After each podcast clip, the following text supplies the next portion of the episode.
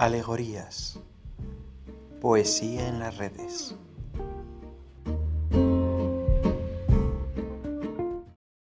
Los mariscadores de caracolas.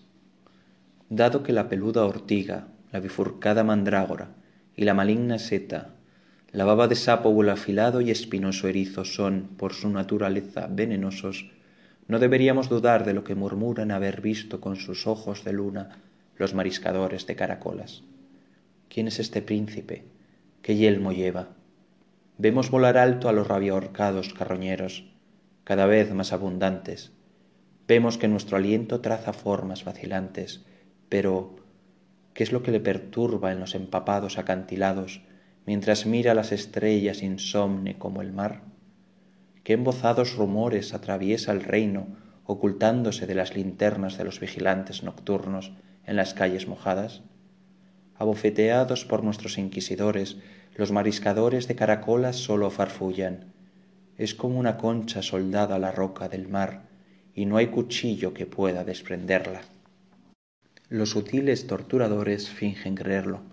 El moderno sermón del prelado muestra que no hay mal, tan solo voluntad mal orientada.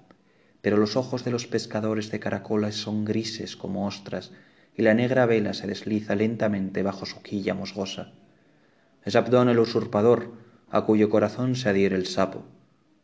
No hay nada bajo su yelmo salvo vuestro miedo. Ha bebido las cuencas sórbidas de sus propios ojos, y escamosas garras aferran la empuñadura de su espada. ¿Y reaparece una vez que habéis hecho la señal de la cruz? Sí, el escorpión de mar acude a su silbido como un perro, Bajo su saliva ácida los buitres despliegan sus paraguas y el mar reluce como su cota de malla a través de la niebla.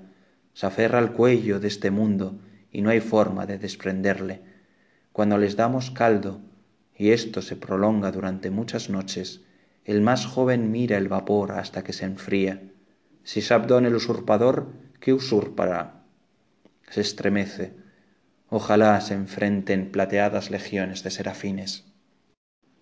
Les explicamos que es la luz de la luna amotinada sobre las olas, el espejismo de los pescadores que tan solo están enloquecidos por la sal en los cortes de las palmas de sus manos. Pero todos creen que es Abdón, que lo que se yergue en el empapado rompeolas, haciendo temblar sus alas nervudas como un perro mojado, erecto como una pastinaca, es una manta, no el demonio. Pero el más joven repite con voz inhumana por la fonía, como el cansino retirarse de las olas sobre la roca ulcerada por las caracolas. Si no es él, ¿por qué entonces desgarran la luna las nubes de negro manto y ahogan su redondo grito como el de una loca? Ojos salvajes como caracolas sobre la culchara alzada.